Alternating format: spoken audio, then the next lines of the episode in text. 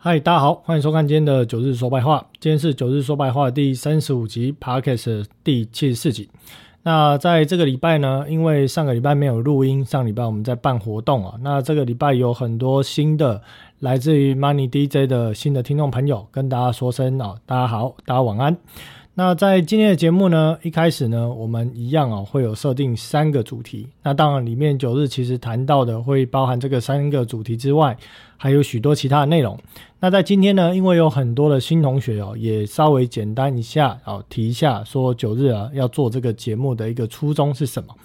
那首先呢，在这个节目内容里面哦，呃，大概我先介绍一下这内容的一些主轴，我跟里面谈的内容。那首先这个节目呢，呃，九日不讲废话，哦，也不讲表面的东西，也不讲故事，也不报名牌，哦，那当然这个讲不讲废话是指说，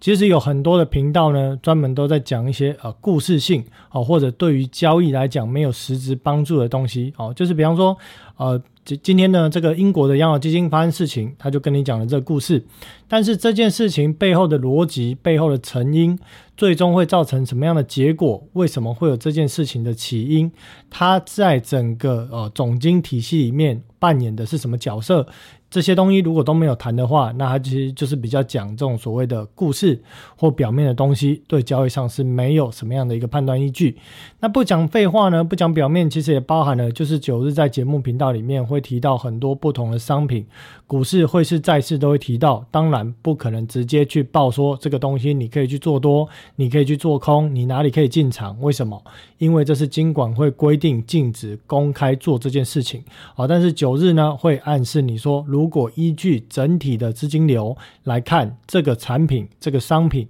它可能的发展方向是怎么样？哦，所以虽然没有讲说哦不报名牌这件事情，有提到不报名牌，但是其实呢，真的长期有在听九日的呃听众朋友、观众朋友，其实你都知道，在台币的部分，在美元的部分，在债市的走向，在股市的走向，其实九日每一集基本上都明示暗示哦，听得懂的人大概都可以从中获利。那当这样的一个过程，这样的一个发展的结果，其实，在呃九日 FB 社团里面，有很多的网友都有私讯九日，哦，有说谢谢我的，也有说啊，因为我的分析让他的单能够更抱得住。那当然，其实我也常常跟大家回说，这不是只有我的功劳。今天如果我讲的内容是你听不进去的，或你跟我磁场不合，那其实我讲的。再好再正确，或者是方向是对的，那对你来讲也没有帮助哦。所以呢，我还是希望说，听这个节目内容里面，你可以学到什么？就是我写的第二句话，你可以理解什么叫做资金流。哦，资金流的重要性，我等一下会用一个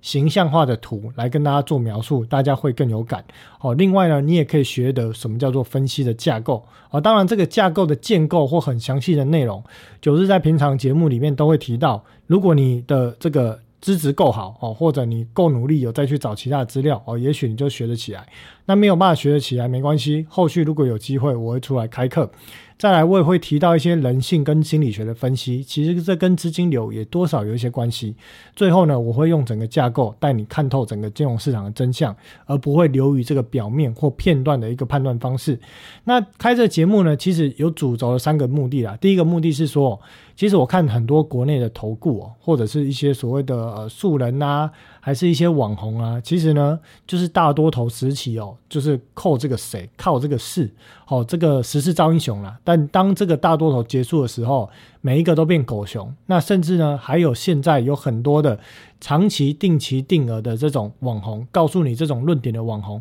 至今还在跟你讲定期定额，好，但是呢，你可能早就已经快赔死了，或赔一屁股套在那边不知道怎么办。但是呢，他为什么会跟你讲定期定额呢？因为他老子有钱，哦，或他他可能是女的，哦，他娘子有钱，哦，所以他在有钱的状况之下呢，在这个股市里面的套牢或赔钱，对他来讲根本不痛不痒。哦，所以你的输赢、你的生死跟他也没有关系。最终只要这个行情重回多头，他就会告诉你：你看吧，是不是长期定期定额就可以赚钱？但是你有赚到钱吗？没有，因为你摊到下面的时候，你已经没有钱可以摊了。甚至呢，你有些部位呢不是你的现金，可能是你借来的，所以呢，你的赔钱与他无关。他的长期投资、定期定额投资的言论有没有错？当这个行情冲回多头的时候，哦，它也没有错，它当然也会告诉你没有错，但是你的投报率会很差。九日在前几集的节目呢，有一集专门在讲定期定额投资零零五零哦，就是在讲泽泽的前一集吧。我好像是在讲这个定期定额的买法。如果你是从山上一路买下来，或从地板一路买到山上再买下来，你的年化报酬率可能就是三趴五趴。如果你的本金这样子最终打完，可能是五十万一百万，你去算算你年化报酬率三趴五趴，你到底可不可以财富自由？还是你只是在股海浮沉而已？好，所以呢，我要去透过哦这个节目去破解这些投顾，还有这些所谓的没有内容、没有实力的素人老师、网红，去揭开他们虎烂没有实力的面纱，降低大家哦花了钱去上了课还没有用，或者缴了会费还赔一堆钱，降低这样的一个结果。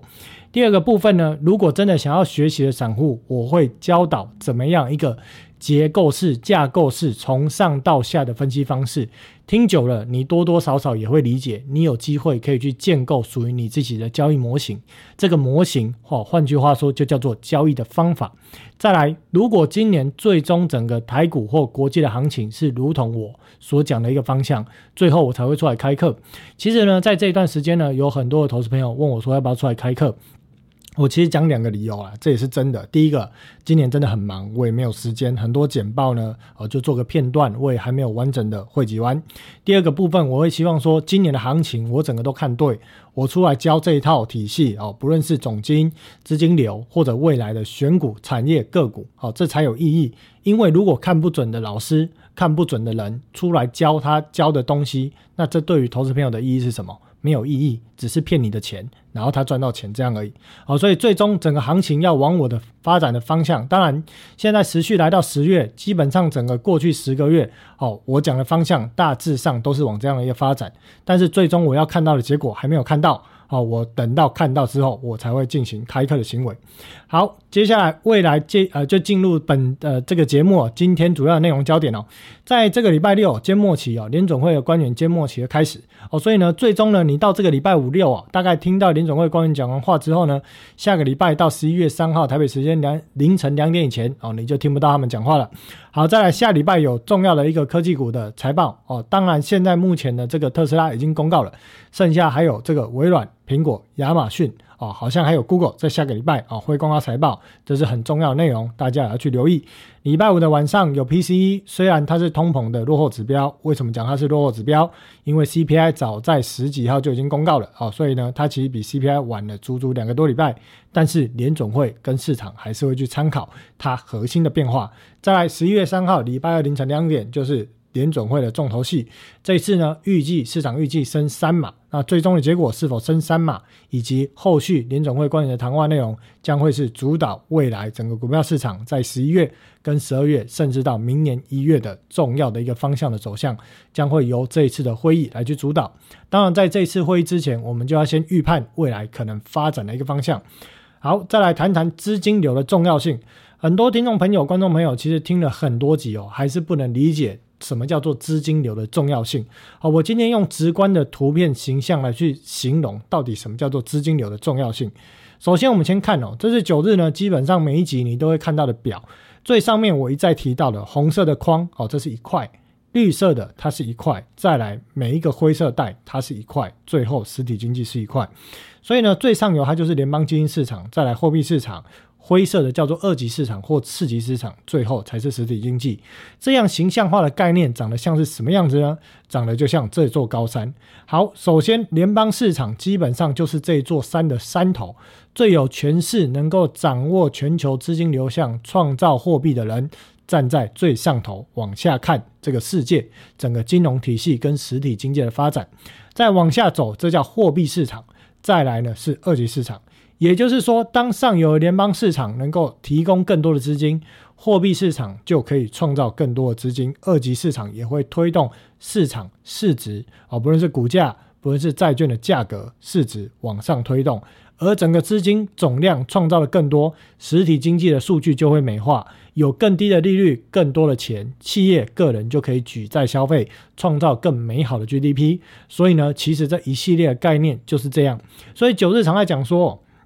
你说要去看股市跟债市哦。你如果不去看货币市场的变化，你不去看联邦市场的变化，你整天只看股市跟债市，用 K 线、用技术线型、技术指标，哦，像五十一区有很多的投资人哦，都每次都在讲这个技术指标，投顾老师也是说这个技术指标呢看起来短线有打底，所以这边有机会反弹。那其实有一句话，他们可能根本没记得什么呢？叫做多头行情看看撑不看压，而现在叫做空头行情。空头行情是看压不看撑，哦，所以呢，一直去寻找支撑，支撑就是一直破。除了技术分析连看都看不懂之外呢，他连上游的市场资金流怎么走的，其实也搞不清楚。当然，一般投资人本来就没有时间去研究这些东西，但是很多台面的老师到底整天在干什么，我其实也看不懂。好，所以呢，当你看得懂，九日一再讲说联邦市场资金在紧缩，货币市场这一集的节目会提到了开始有松动的现象。那你要知道，如果等山上的大雪都崩塌下来之后，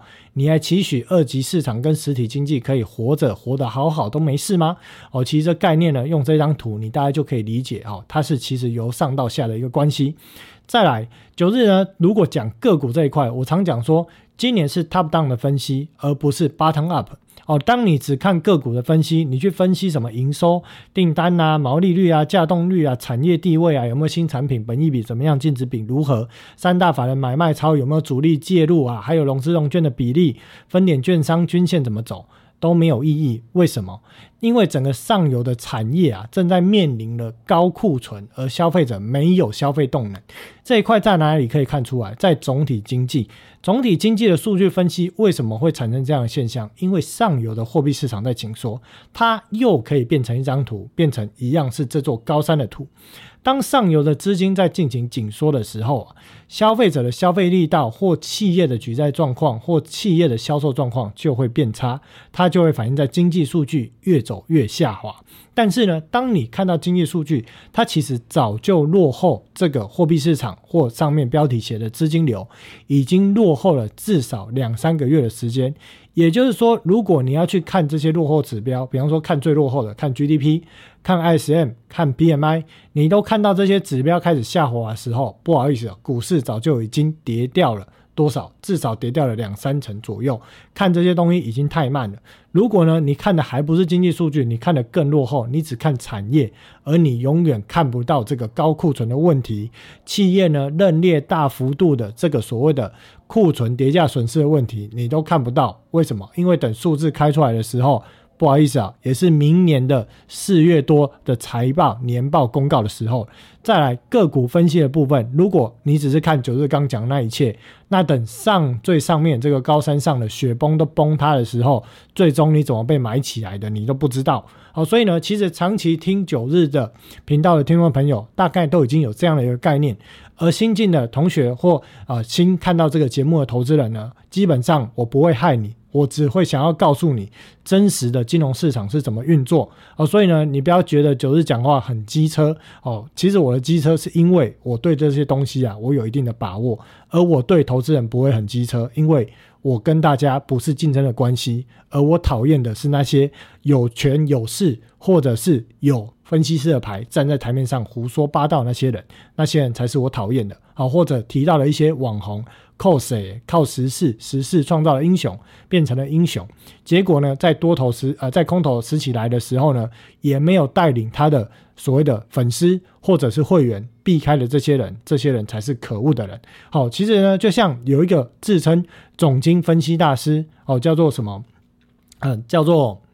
叫做爱什么课的哦。其实呢，从今年年初呢，一路看多到现在呢，好，很多他的粉丝都惨死了。哦，那对于这样的一个模式，其实就是我个人比较讨厌的。啊，好，再来，我们首先呢来看一下在资金流的部分哦。呃，在这个礼拜哦，新公告的纽约呃联邦银行它公开交易平台哦上面公告的这个缩表进程，我们看到了整体的短债跟长债哦合计现在缩表大概接近一千六百多亿，而 MBS 呢相较于上次的公告哦还少哦，还应该还说我应该说多了五亿，本来上次公告是减少九。十亿哦，这一次是减少八十五亿哦。所以呢，看起来呢，整体的 MBS 当然这个浮动是跟它啊票面的一个价值，应该说而不是票面的价值啊，实际的一个市值有关系啊。所以我们看到 MBS 减少速度哦，其实真的是慢到很夸张哦，表示说联准会在被动的 MBS 缩表这边是不如预期哦，但是整体在国债的一个缩表进度是符合预期。那当然这样会造成什么结果呢？当然对于多头会是比较好，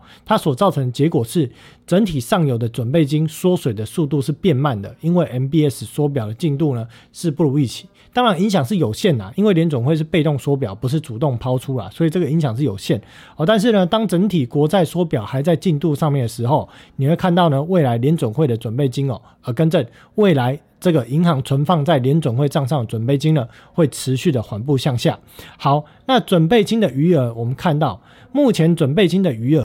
本周呢，大概是三兆，还是维持在三兆左右的水准，跟上个礼拜呢，其实没有太大的变化哦。所以呢，基本上呢，大概呢每个礼拜，因为现在已经接近这种所谓的临界点、安全水位之下，或者安全水位呃这样的一个临界点的时候，所以大概每周呢都会来关注这样的一个准备金的数据。再来，财政部的 TGA 账户本周也没有太大变化，就不浪费时间多说。好，那在这个利率水准的部分呢，呃，其实哦，在过去一段时间呢，我们都有提到，那有兴趣的听众朋友可以回去找。呃，应该是在十几集那一段的节目啊，九日有稍微介绍一下整个货币市场运作，有提到了这个利率的一个变化，以及在联邦市场运作的部分有提到。哦，有兴趣的听众朋友可以回头来去看一下。好，再来瑞士信贷的部分呢，我们在十月四号的当时的新闻哦，就有讲到说，在 CDS 飙升的部分。那最近呢，瑞士信贷呢有没有发现哦？好像新闻媒体不太提。但是瑞士信贷到底有没有事情呢？好，我们要来看这张表，就会知道瑞士信贷到底有没有事情。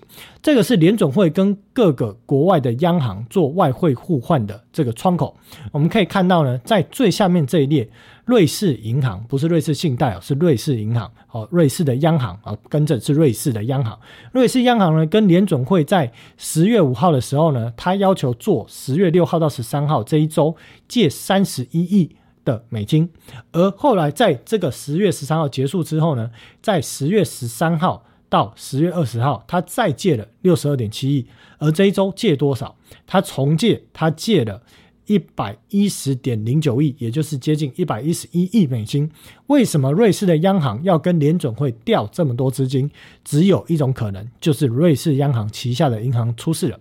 而瑞士央行旗下两间最大的银行，一个叫做瑞士银行，另外一个叫做瑞士信贷。所以你可想而知是谁出事了，就是瑞士信贷出事了。所以呢，你不用去看新闻，你不用去猜谜，瑞士信贷到底是是呃，到底现在是生是死，过得好不好？你只要去联准会的。这个资料库或者纽约联储的资料库，你就可以看到，发现现在当瑞士的央行一直在跟联准会调度美金的时候，也意味着现在的瑞士信贷是很有问题，而瑞士的央行正在极力的抢救瑞士信贷。好，所以呢，在瑞士信贷的 CDS。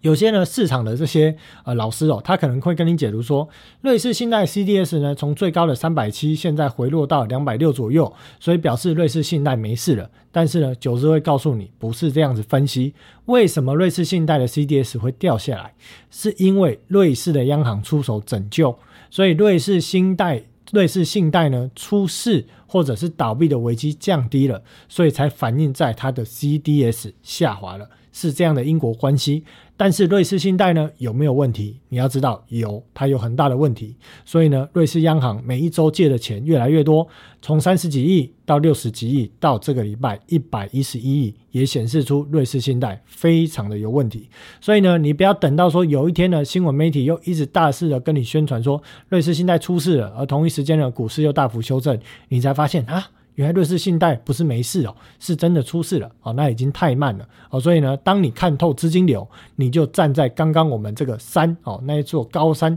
形象的高山的山峰，你就知道下面发生了什么事情。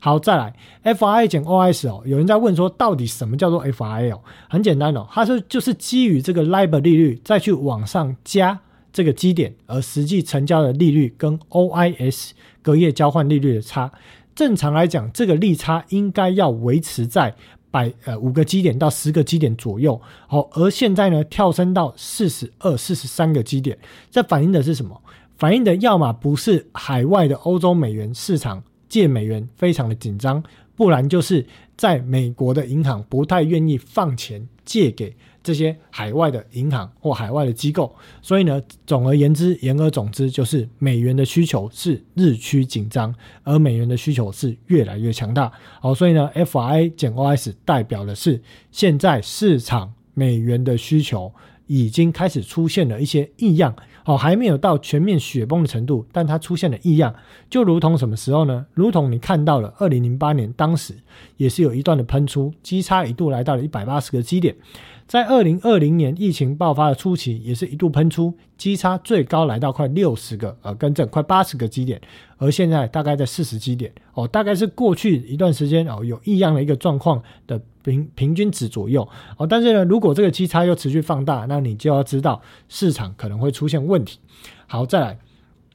呃，这则新闻呢是十月十号，因为我们两个上个礼拜没讲嘛，所以有一些新闻我们要 update 一下。哦，十月十号呢，联总会处于亏损状态，但是我这边要先强调啊，联总会不会倒，不用担心。这则新闻只是要告诉你说，从现在开始呢，联总会呢，它在。每个月呢产生的收益呢是负数，也就是不好意思啦，现在是要拿税金去贴它的亏损，也就是它没有利息给财政部了。哦，它现在呢因为利率持续的上扬，所以它给银行体系的这个准备金利率还有隔夜逆回购的利率大于它的所谓的利息收入，也就是它要用税金。倒贴这件事情，好，所以呢，当这样的一个现象发生，你知道谁又成为最终这些银行或者这个金融体系的拯救者？最终不是联总会，是美国的全体民众。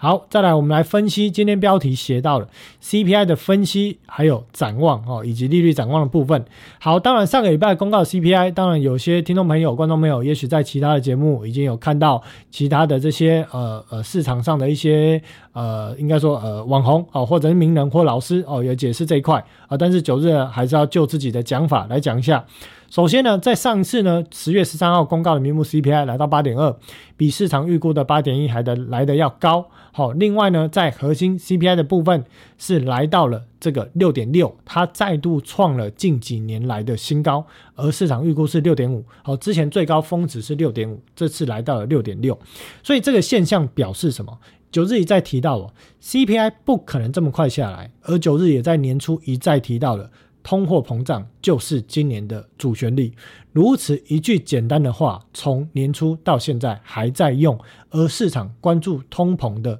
呃关注程度没有减缓，而是更加的加剧，而也看到了明目的 CPI 一路的。呃，一路的往上顶，之前见到九多的一个峰值之后，稍微回落，可是，在核心的 CPI 哦，虚线这条核心的 CPI 近期呢是缓步的一直垫高。那为什么会有这种状况产生呢？其实就是服务类，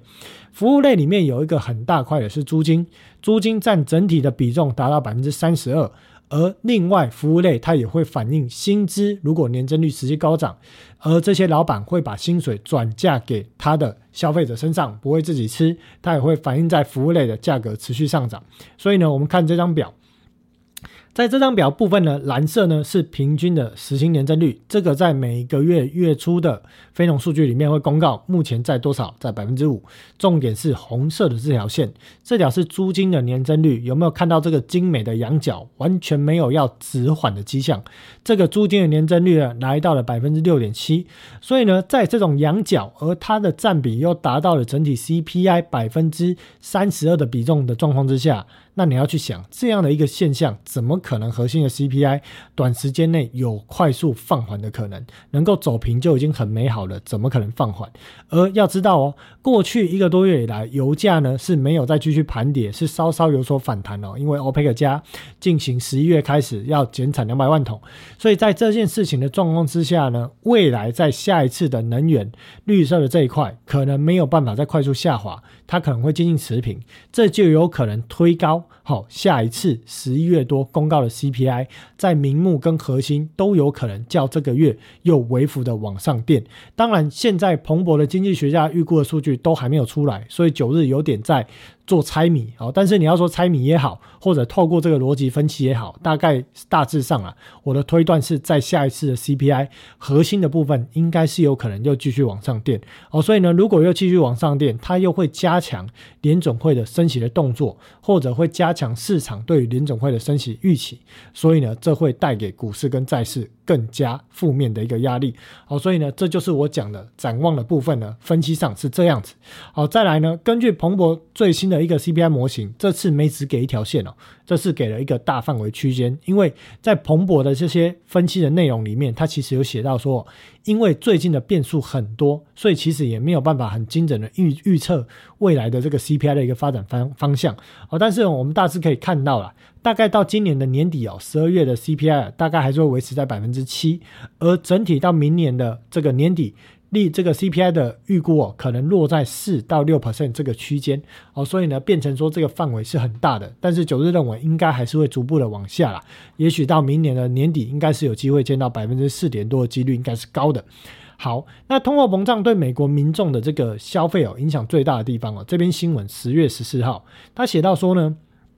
九月份呢，整体消费者价格通膨，呃，刚提到的嘛，名目是八点二，已经连续七个月哦，保持在百分之八以上。除此之外呢，住房跟食品和医疗保健是九月普遍上涨贡献最多的哦，这个成分贡献最大的。那另外在呃这个九月的一个住房租金和业主等值租金呢，较上个月上涨百分之零点八，是一九九零年来以来最大，两个指标均录得创纪录的。六点七 percent 的年成长率，好，所以呢，这个通膨其实他提到了，就是住房还有在医疗保健这一块也慢慢的垫上来，好，所以你要知道这个通膨的问题呢，其实呢是具有僵固性。什么叫做僵固性？就是短时间内难以逆转、难以改变哦，所以呢，美国通货膨胀短时间内基本上很难有效回落。再来，十月十五号的新闻这边写到了说，美国通膨再创四十年新高，过半的消费者被迫过度借贷支付生活账单，三十二 percent 的受访者选择延迟支付账单。五十一 percent 的美国消费者为支付账单而向银行过度借贷，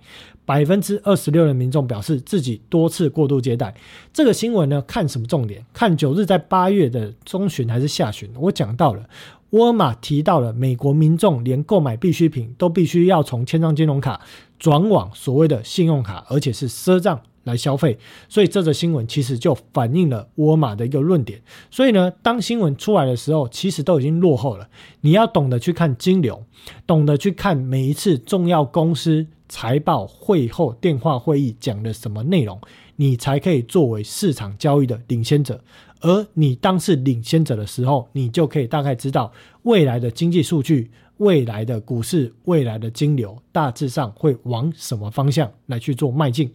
好，那我们有提到了，除了压制快速通膨、压制这件事情表面上的 CPI 之外呢，这个利息债务成本，好，也就是财政部支付的利息的成本，也是持续的垫高，这部分也是好持续要来去做关注。好，再者。呃，我们来看看了，十一月份的一个升息预期，目前预估升三码的几率来到九十六点五，大概是板上钉钉。好，所以呢，联准会基本基本盘就是升三码。哦，如果失控，有可能升四码，但是我认为现阶段看起来应该是升三码的几率最高。那我们就看看在下礼拜呢，这个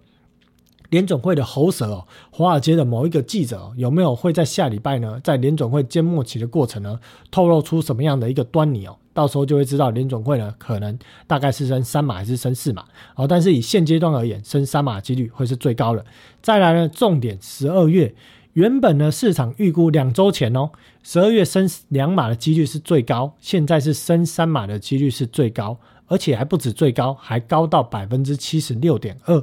而在二月，明年的二月升息一码的几率呢，现在在四十九，但是升两码的几率。竟然来到了百分之三十八，甚至呢，在两三天前升两码几率还高于升一码的几率。所以呢，现在呢，联总会呢，它为了要面对这样的一个高涨不下的 CPI，不论是在名目，甚至在更核心的部分都是高涨的状况之下，还有财政部利率利息成本快速垫高的状况之下，九日这标题已经打了很久了。我说现在已经不是升不升息的问题，而是要升多快，它才是问题。要如何快到可以撼动股市，打爆美股投资人的信念，打爆美国股票市场，这才是联总会现在所在考量、所在思考的重点。好，所以呢，为什么要打爆股市？我们就一再讲了。美国股票市场里面，美国民众加户持有比重超过百分之四十几，你打爆股市，也就是意味着打爆美国民众的消费力道。那在联总会无法解决供给端，而只能解决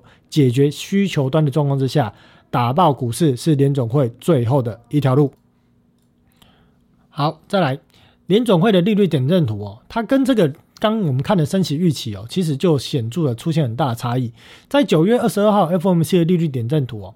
各个联邦的官员哦，这个具有票委投票的官员认为说，今年年底的利率会落在四点三七五左右，也就是四点二五到四点五。可是我们可以看到了，到十二月底呢，这个利率水准已经来到了四点五到四点七五，比联总会官员预估的还要高了一码。而在明年呢，原本预估是四点六二五，可是现在呢，光二月就已经可以见到，甚至可以见到五点二五百呃五点二五 percent 这样的一个。百分比的一个升息的一个空间哦，或应该说升息的目标有机会来到五到五点二五 percent 哦，所以呢，其实整体在过去一段时间哦，整个市场预期联总会升息的进度已经高过于在九月二十二号联总会的一个利率点阵图。哦，所以整个升息的预期随着 CPI 一直没有办法下来的状况之下，升息的预期是持续的加温。好，那随着通货膨胀呢，当然官员也出来讲话了，在这个十月十四号呢，这边有提到说，呃，在呃，我九日看一下这样的一个内容哦，在这个堪萨斯联储的一个行长哦，总裁呢，艾斯特哦，他在礼拜五的时候提到了说。官员呢，应该将利率提高到限制水平，同时避免过度仓促，而这个可能最终弄巧成拙的方式，扰乱金融市场。也其实大概内容啦，基本上里面还有你看到了，在上个礼拜五，不是这礼拜五，是上礼拜五，因为九日上礼拜五没有录节目啊，还有包含了这个联总会理理事啊，丽莎库克，还有包含了这个玛丽戴利啊，他其实都提到了这些，基本上就是要继续去拉高这个利率水准。以去压制通货膨胀哦，所以呢，大概联总会的官员其实频频出来放音，但是美国股票市场基本上是不理睬。可是就如同九日的标题写到写到的，股票市场是小狗，它并不在意。但是问题是，当直利率曲线的这个老人持续在创高的过程中，那你要知道，小狗最终会跟着老人走。为什么？因为今年是一个高通膨的一年，而利率将会去持续随着高通膨，只好继续拉升。而利率继续拉升，股票市场整体的一个市值就会缩减。或者你也可以用一般人常讲的另外一个角度，当殖利率那么高，而股票市场投资的殖利率没有办法高于你持有美金现金的一个殖利率哦，应该说你持有美金存款的这样一个殖率来讲，那股票市场资金就会持续的去做一个撤出的一个动作哦。所以呢，如果今年的利率预期或实际的升息的动作持续拉高的状况之下，那股票市场就会将会面临一个可能加速段的一个修正。好，那两年期国债殖利率呢？目前呢，在九日截图的这个时间点，已经来到了四点六二 percent 这样的一个数值，基本上呢是每天缓步的、慢慢的一直推进。所以呢，九日早在呃过去有好一段时间就跟大大家讲说。两年期国债殖率呢，基本上就是会缓步的一直垫高，一直往联总会升息的目标来去做迈进。所以，如果你懂得去做这个国债的话，那基本上你早已经有一些套利空间，或你可能也事实上真的有赚到钱。再来，十年期国债殖利率也是逐步的迈进，在九日截图的时候已经来到了四点二五六 percent 啊，四点二五六 percent，而最高来到了四点二七。而这个是十年期国债殖利率或两年期国债殖率的终点吗？如果联总会有可能要将利率拉升到百分之五左右，那基本上这个都还有继续上扬的一个空间。好，再者美元走势的一个指呃美元指数的一个走势哦，看起来呢有可能是整理的差不多了。好，所以呢，如果美元指数呢在现阶段呢，如果又继续的上扬，继续的往它这个趋势继续迈进，那你要知道，当美元指数呢继续上，代表是什么？代表是市场避险的资金一直涌入美元指数。而债券价格、值利率或债券的价格持续下跌的状况之下，资金也是从债市撤出。好，所以呢，后续的发展方向你就会知道，股市跟债市大概都不会很好看，而美元走势呢，大致上还是会维持这个趋势呢，继续来去做迈进。好，再来通膨、利率跟债市、汇市的影响这件事情，九日这边写到了，冲击蔓延正在发酵。好，首先我们先来看一下。九日提到了说，在今年债券市场结束四十年的牛市，那它代表的是什么意思？大概最近这几集都一再提到这件事情。首先，我们看到。乐色级公司债跟十年期国债的基差大概维持在百分之十二点多，最近呢没有放大，大概就是在十二点五、十二点六左右来去做震荡。但是如果后续呢乐色债的基差再持续的放大，那你就要小心市场是不是已经出事了？因为现在乐色债的值利率已经从年初的多少呢？年初的七点五 percent，现在已经来到了十六点六 percent，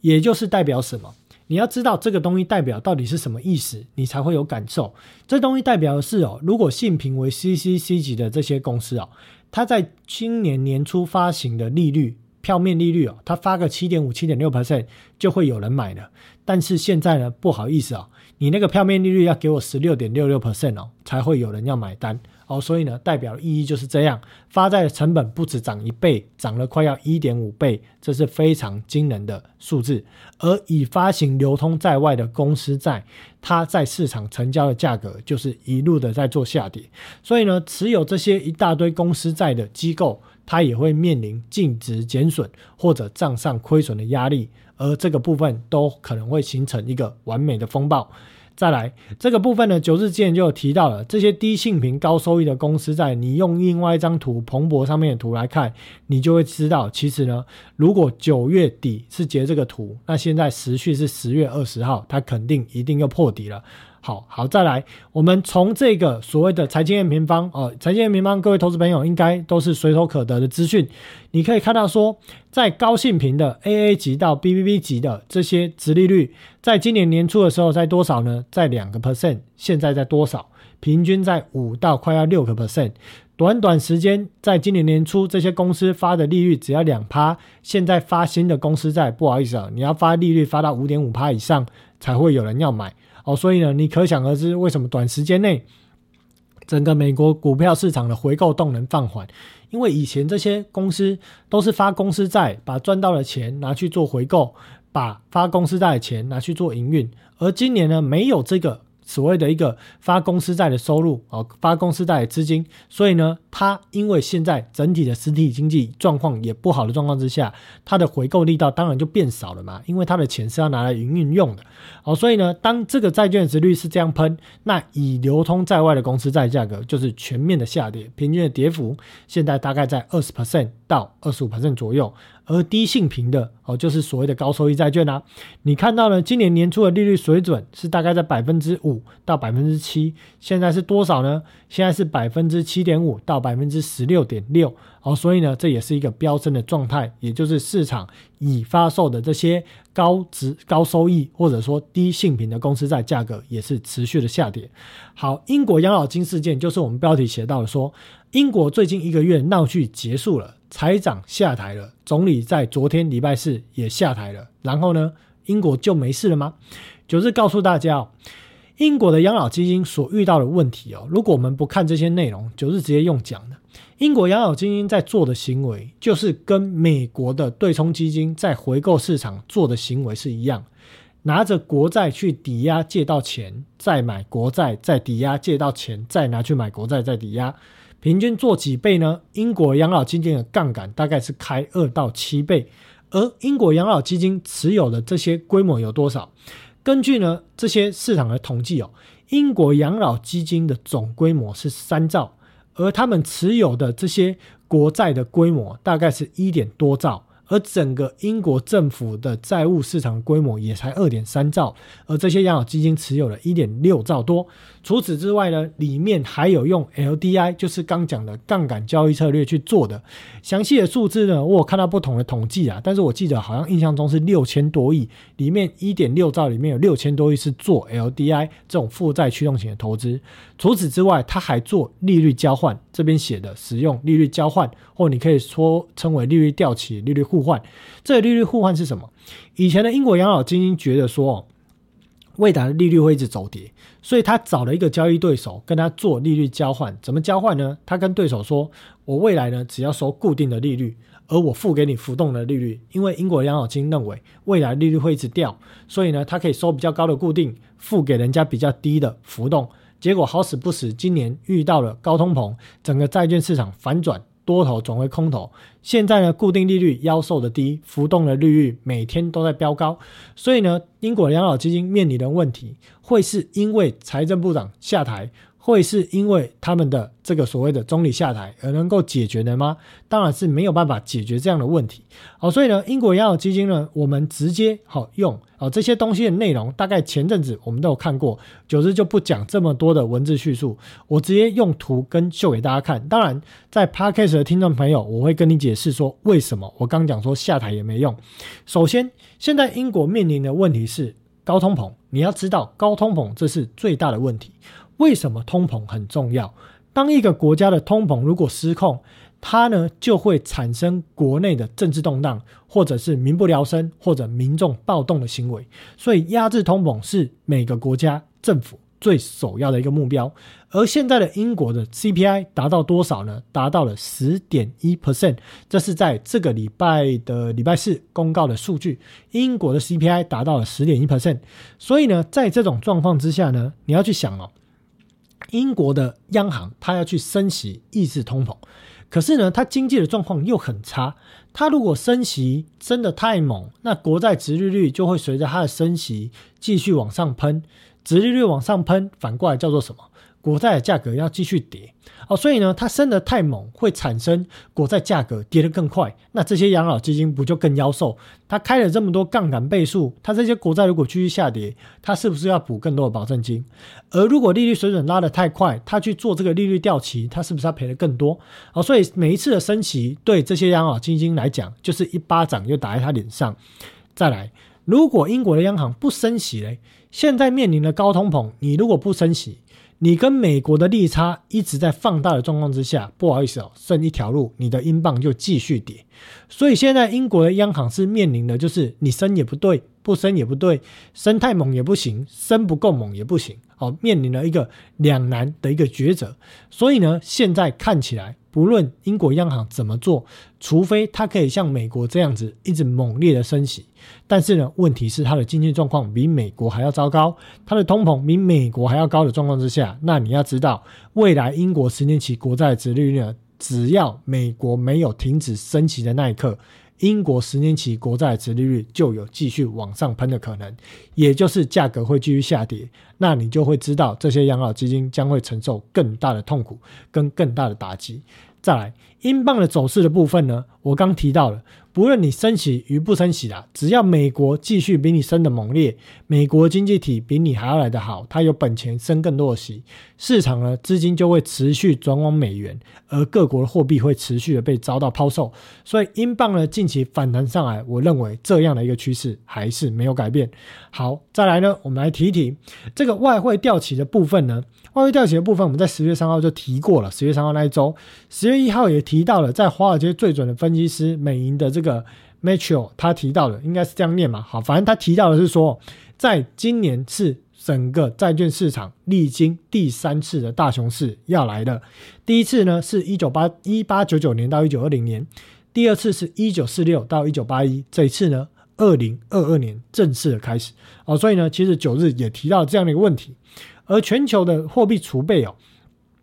这货币储备呢，因为各国的央行啊，要避免该国的货币贬值的太快，所以呢，一直在抛售美元而去换这个所谓的一个本国货币。但是这样的一个速度仍然无法抵抗呃抵抗联总会升息的幅度，因为因为你抛售美元之后，不好意思哦，这些美元市场要的很，因为呢这个利率一直在拉升哦，所以在这样的一个状况之下呢，外汇存底是逐步的一个减少哦。当然这个部分你不用去想说会爆发什么全球各国的央行啊，还是很多国家倒闭哦，不用想太多，这不会是今年这个周期发生的事情，这可能是下一次哦。今年你只要知道说哦。当市场面临美国一直升起，升得比各国央行升得还要更快的时候，这些央行只剩下什么招？要么你抛美债换美金，而你再丢美金去买你本国货币，不然你就是动用你的外汇储备去抛这些美金，回头抛的意思就是你用这美金回去买你的本国货币，大概是这样的概念，所以外汇储备就会逐步的减少。那另外呢，末日博士呢，卢比尼他在昨天提到，他说。当前的危机呢，比一九七零年代跟全球金融危机严重。即使是高信平、高平等这些债券哦，利率也达到了多年未见的水准。这九日刚刚有没有提？哦，在右边这张表也是哦，这是高平等债券平均利率水准来到百分之六。那卢比尼又提到说，一家主要的金融机构可能会崩溃，可能不是在美国，但肯定是在全球的范围内。哦，这个是在提谁呢？不知道是不是在讲瑞士信贷哦。好，再来，有几家公司规模庞大，具有系统性，他们可能会破产，引发另外一个雷曼效应，然后联总会将不得不退出紧缩货币政策。而他还提到了，但他认为更大循环反复的结构性障碍将降低潜在的成长，并可能在未来数年内使物价保持高位，保持高水准。这其实就是九日讲的。当全球经历了一个反全球化的一个过程，还有呢，要将这个这个供应链从中国撤出这样的一个过程，再加上石油的价格，美国已经失去控制力的结果，那这样的一个通膨，它将会是结构性的通膨，也就不是说随着你的基期降低，通膨就会回到两趴以下，它可能回很难回到两趴以下。所以呢，九日说未来这个结构性的通膨会造成什么？造成债券市场正式从二零二二年开始转为空头的行情，而再者，刚这个卢比尼提到了说这些金融机构可能破产、系统性风险，我倒是不会认为说会到严重这样啊，就是不不呃，九日个人是不认为会严重到这种程度。但是如果随着债券价格继续下跌，很多的机构、银行、基金，它将会迫使它开始停损。而如果同一时间大家都在干这件事情的时候，债券市场、股票市场就会形成一个多杀多、很快速的下跌，或你可以说是崩跌也可以。这件事情九日认为在不久的将来将有可能会发生。哦，详细的内容、时间，其实九日在上个礼拜的这个闭门的这个活动里面，哦，都有跟大家讲了。好，所以呢，其实呢，在公开节目我没有办法暗示那么多，但是我告诉你，这个可能会。发生哦，而且就在不久的将来。好，再来，英国养老基金之后，另一个高杠杆地雷正在酝酿。他写的是什么呢？这是也是礼拜四的新闻。他写说，当年总会开始激进的升息周期哦，高收益的企业债价格大跌，违约率持续上升，连信用等级更高的投资企业的价格也都喋喋不休。而根据彭博数据显示。衡量一百个非投资级企业债的风险的美国高等级 CDS 指数，在九月二十七号达到了三倍标准差，是过去十年来第二次达到该标准。念完你还是听不懂，没关系，九日跟你解释。简单来讲，就是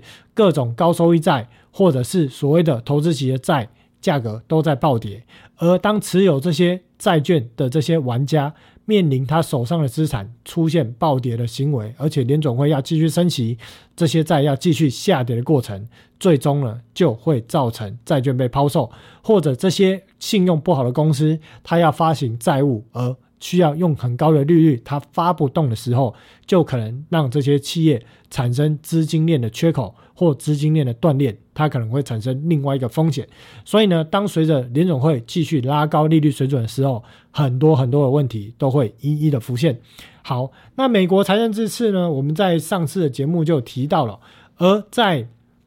十月五号，我我忘记那一集有没有讲了，就是讲到说有一则新闻提到了，呃，在礼拜五，十月五号礼拜五。联总会理事米歇尔他提到说，为考量大型机构的资本要求，组成部分提供机会哦，包括补充杠杆率，就是讨论说这个补充杠杆率 SLR 或者是说啊，这里面的国债可不可以从它里面的分母项抽走？哦，这个部分呢，其实在耶伦哦也有提到，耶伦在十月十三号他提到说呢。呃，这个是新的新闻哦。十月十二号，耶伦提到说：“我担心美国国债市场缺乏足够的流动性。”好，这句话九日再强调一次哦，非常的重要。这是我从今年的中旬，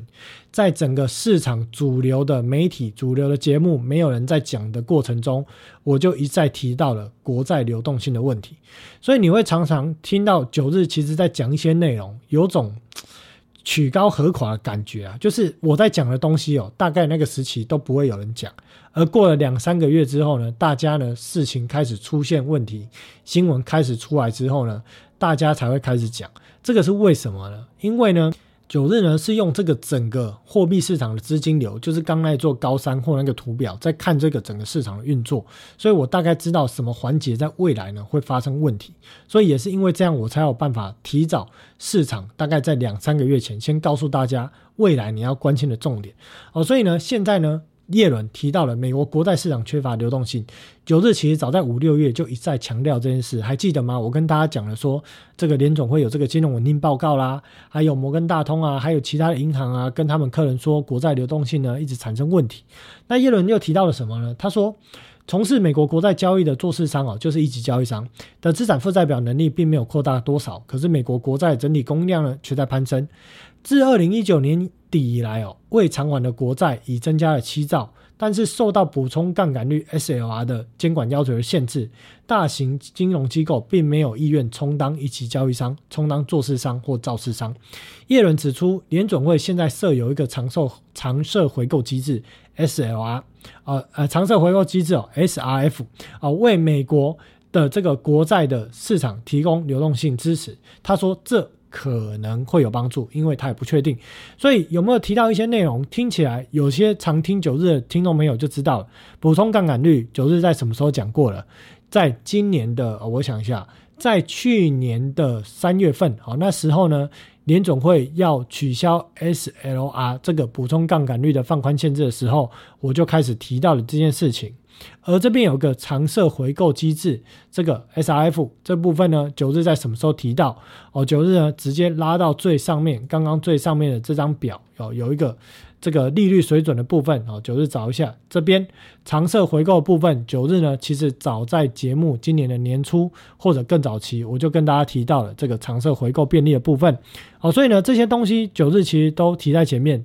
我不是要讲说我有多厉害哦，多么强，不是，我要讲的是说我在讲的东西，你们真的可以学，因为呢，我在讲的东西都是在后续市场才会去做提到。而你如果早知道市场未来会关注什么样的内容、什么样的重点，那你就可以领先知道未来市场会发生什么事情，你就可以领先去做应变。这对我有什么好处吗？有啦，也许以后会有很多人来上我的课，但对你的好处是，你有属于你自己判断市场的方向的能力，那你就可以趋吉避凶，提高你获利在市场赚钱的胜率。好，这样子不好吗？我认为这对你是一个。很好的一个结果哦，所以呢，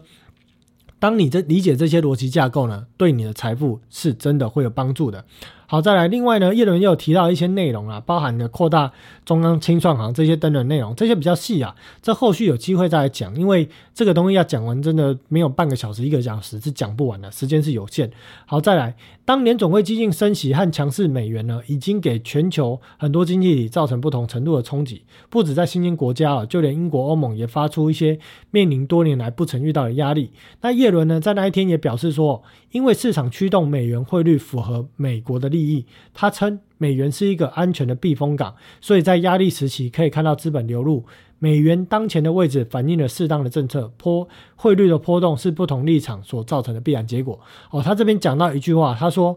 呃，美元是一个安全的避风港，所以在压力时期可以看到资本的流入。基本上呢，我敢说这句话是屁话哦，这是因为整个市场现阶段全球的金融体系是以美元作为围绕的交易机制所产生的结果。今天如果美国大家不是用美元去做结算，不是用美元去做清算，去做用美元去做计价，如果美元只是其中一种货币，那不好意思哦，在美国这样乱印钞票的结果之下，美元只是个屁，它什么都不是，甚至它有大幅贬值的风险。但也是因为这套机制，让美国可以有恃无恐的随便乱印美元。因为呢，当它印更多的美元，也代表的美元的利率会更低。就是好比说过去这十年，可是呢，在这个低利率的时候，大家就会去借钱。国际通用货币是什么？是美元啊。所以呢，当你看到美元那么便宜，你就会用美元去做计价、去借款。而你借了钱，当这个利率美国开始反转利率哦，开始拉升的时候，不好意思哦。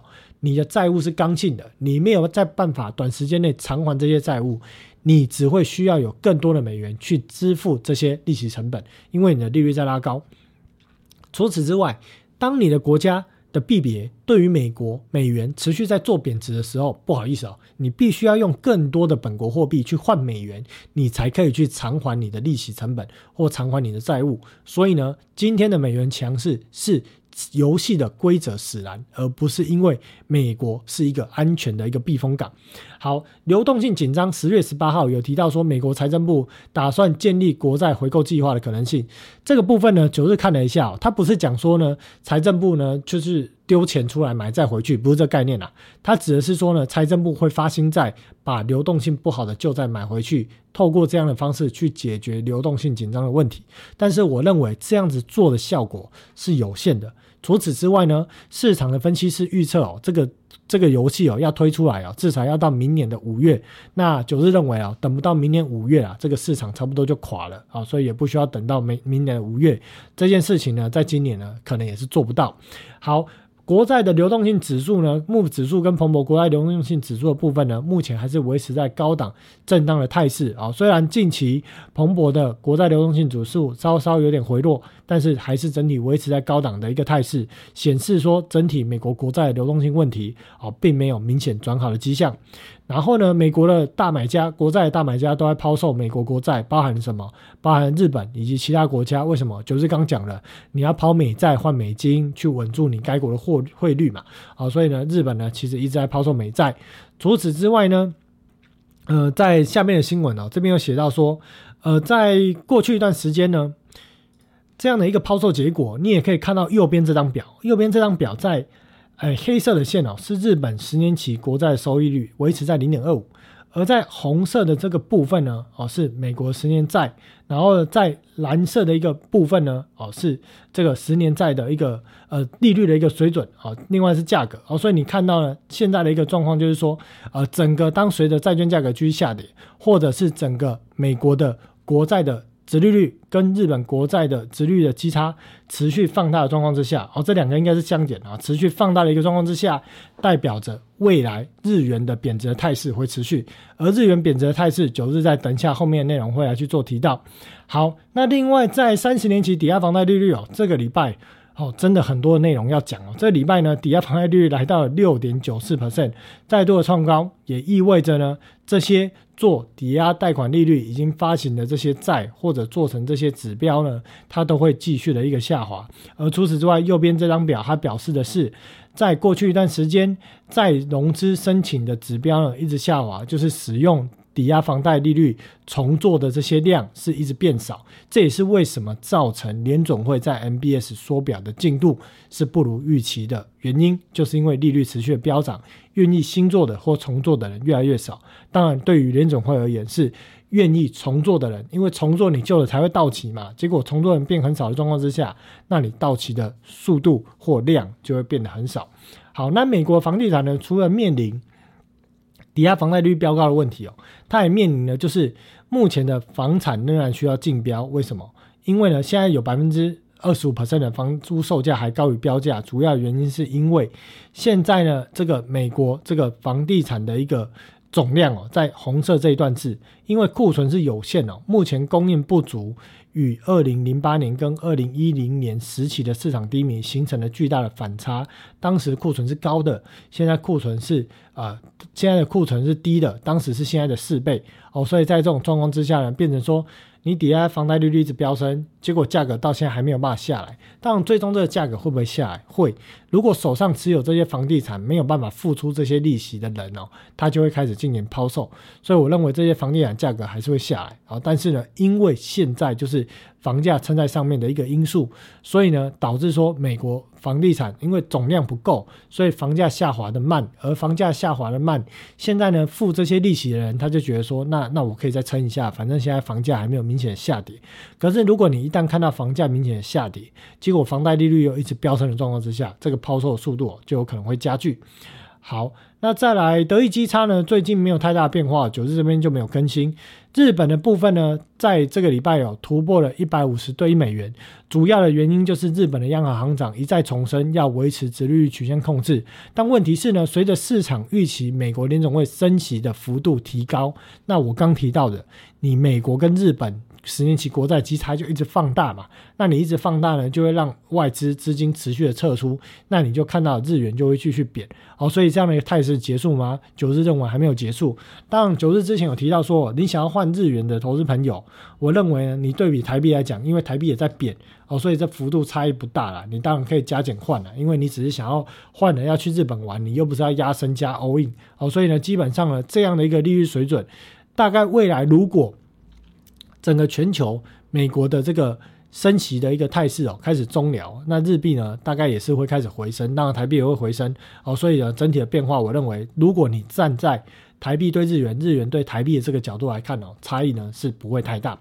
好，那日本的通膨呢？现在呢来到了百分之三哦，在不含上次的这个增值税之外的影响哦，已经创算是创了最高的水准。所以九日一再强调，你要看日本的殖利率曲线能不能控制得住，你就看它的通膨有没有失控。只要它通膨还能够稳得住，那联总呃跟着日本的央行就会持续死守十年期的国债殖利率。好，最后呢来看看股市哦，在标普五百指数的部分呢，在呃前阶段哦，在这个。呃，十月十三号公告 CPI 之后再度破底，但是当天破底翻了，为什么？主要我认为是一个短线上的空单回补，以及呢跌到一个相对于市场在二零二零年三月的起涨点到四千八百多点这个高点处于二的位置，所以可能有一些系统性的买盘买进哦，但是买进之后你看到了后续的一个向上的动能其实是不够的，所以它只是一个短线买进。回补的行为，但是趋势呢？随着联总会继续升息，再次继续跌，股市的投资人继续撤出的状况之下，这个趋势还是没有改变。好，所以呢，之前的低点会不会破？我认为破只是时间早晚的问题。好，那最近的美国的散户呢？ETF 的买超呢？我们看到到八月二十一号，八月二十一号是哪一天？这一天了，八月二十一号，当时累计买超呢是两千两两百亿，从一月一号到八月二十一号，但是现在到十月十九号。合计买超达到接近两千六百亿，再增加了四百亿，意味着什么？意味着这一段下跌，美国的 ETF 这些投资人是死命的继续买，而总共呢，到今年为止买了两千六百亿，平均成本在哪里？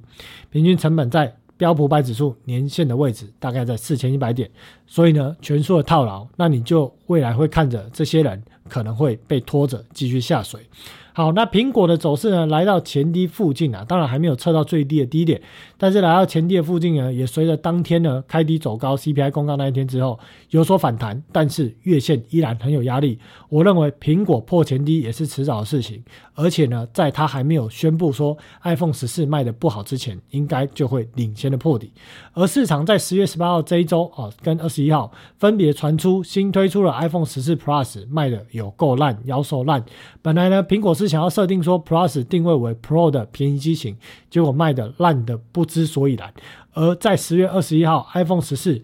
的这个业内人士表示说，确实有收到将大幅减产的消息，砍单幅度达到百分之四十左右，会有其他机型来填补。而苹果方面希望整体的出货金额能够维持平衡，因此外界普遍认为，二二年的 iPhone 十四系列新机的总量还是会落在八千五。到九千万台之间，所以呢，这个总量目前预估是没有改变，但是实际到底会不会改变呢？我是个人不太相信哦。只有 iPhone Pro 卖得好，其他卖得一塌糊涂，结果最终可以卖在八千五百万台到九千万台之间呢？九日认为是达不到哦，但是呢，这个真的确定达不到这句话讲出来的时间点，我认为苹果应该早就已经破前低了。好，所以呢，你不用等到这个数据还是口头出来讲这些话，在下个礼拜的苹果十月呃九日看一下时间哦，十月二十八号凌晨呃台湾时间早上，苹果的这个财报或者它的电话会议。也不会跟你讲到卖的不好的事情了，不用期待这件事情。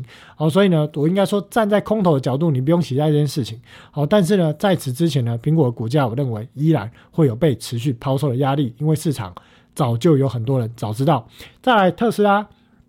已经破了六月中旬或六月初的低点了。如果这个破低点的这个价格再持续带开，整个大头部就会形成。你自己去把 K 线拉长一点，你会发现这个是很明显的一个头。两个头，三个头啊，没有五个灯呐，只有三个灯而已。好，但是颈线一破之后，它会形成一个大头部，那个卖压哦会逐步的涌现哦，跟苹果一样啊。苹果如果这三个头颈线又破了之后，那卖压将会快速的涌现。好，那木头姐的旗下基金呢，在从去年的高点暴跌，现在跌了多少？百跌了百分之七十八 percent，好，所以呢，这个就叫做时势造英雄。而时势一退之后呢，发现连狗熊都不是，他整天喊着联总会升息是错误的，不好意思啊，因为他的基金在今年从去年到去年的高点到今年赔了百分之七十八，这种就叫做死不认错。当然，木头姐死不认错有差吗？他也没差，啊因为赔的也不是他的钱，是投资人的钱。可是呢，他之前赚的薪水，之前赚的奖金，早在前两年放在口袋里面面放的饱饱的，就跟那台湾。某投顾呢，堆着再堆着那个人一样哦，收了这么多会费，然后跟大家讲说买零零五零要在摊平，你零零五零呢，最后能不能够赚钱还是赔钱？跟你实际上你口袋会不会有痛，其实都没有感觉，但是你的投资朋友非常的痛，你的会员非常的痛，因为你整天在胡搞瞎搞哦，所以呢，他就去摊平了零零五零，而告诉大家，好像在短时间内，如果台股没有站上多少，要请吃七百，哦，这请吃七百也才十几万呐，对他来讲也是不痛不痒，为什么？因为那也是会员的钱呐，那是会费，又不是他本身的钱哦，所以呢，不论零零五零怎么赔，不论鸡排怎么请，不好意思哦，他都是不痛不痒，但是他赚到了什么？他赚到了广告效应，所以呢，依然还是会有很多投资人不动脑的，喜欢被骗的，继续前赴后继的付给他会费，继续的享受被骗的快感。好，这跟木头姐的发展其实是一一模一样的一个故事。好，再来，Snap 的财报呢，在今天早上公告，而整体的一个财报，第三季营收不如预期。好，内容呢自己看啊，基本上重点就是广告收益不如预期，所以呢，在今天的盘后盘暴跌了二十几趴。今天开盘之后呢，九日是在礼拜五的晚上开盘之前录音的，所以呢，今天开盘之后会不会再度的一个暴跌？好，基本上你可以关注其他的，像是 Google、Meta 有没有可能被它拖下水的一个可能。那德国这个指数呢尝试反弹，但是在这个呃季线的部分呢是非常有压力的，我认为应该最终会反弹失败。好，再来台湾的部分，最后了。台湾的部分呢，国泰金呢要办理四百五十亿的增资，为什么呢？国寿增资的因素呢，是因为在海外的这些账面大幅的评价损失所造成的，而寿险国寿呃国泰寿险的部分增资是因为理赔所造成。呃，基本上哦，这些寿险业哦，它其实有个有个死胡同，有个 bug，就是说它收了你那么多的一个保险哦，它一定要有地方投资哦，不然呢，它等于说拿着本金再赔给你哦，或者可能有一些呃储蓄险，它要支付你一定的利息，它一定要去投资东西，而投资东西里面最安全的就是美债，所以呢，过去一段时间这几十年来，他们一定是持续的猛烈的大量的买进美债。有没有开杠杆？有没有像英国养老基金开杠杆？我就不得而知。但是台湾的金融机构是相当于金管会管制比较严格，所以可能没有开杠杆。如果开杠杆，应该更惨哦。所以应该是没有开杠杆。所以呢，纵使他知道今年的美债可能会继续下跌，但是他也没有办法把这些资产全部变现。为什么？因为除了现金之外，没有其他的投资标的，而现金没有办法生利息，所以呢，它美债它砍不下去，所以呢，就会造成这种大幅亏损的状况。基本上，这是游戏制度所造成必然的结果。而这些人，他可以通过增资去让他的一个。整体的一个净值拉升，但是有很多的机构跟银行，如果面临它的一个净值持续下跌的状况之下，它可能有必须砍出部位的风险，所以这部分呢需要特别的留意。好，那在台币的部分呢，这个贬值的幅度呢基本上还是持续哦，是没有改变的哦。当然，杨金龙在这个礼拜也讲到了说，随着呢外资持续卖超台股，并且汇出的状况之下，台币汇率贬值的态势看来也是不会有所改变。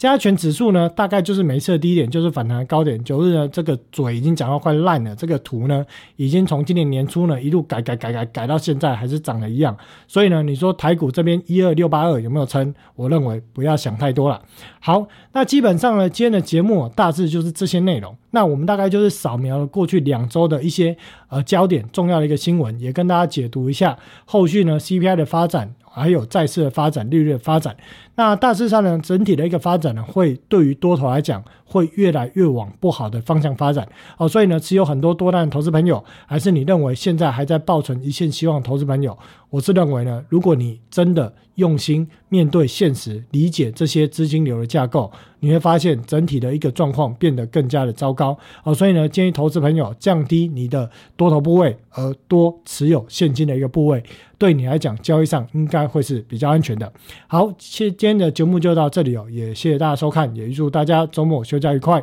拜拜。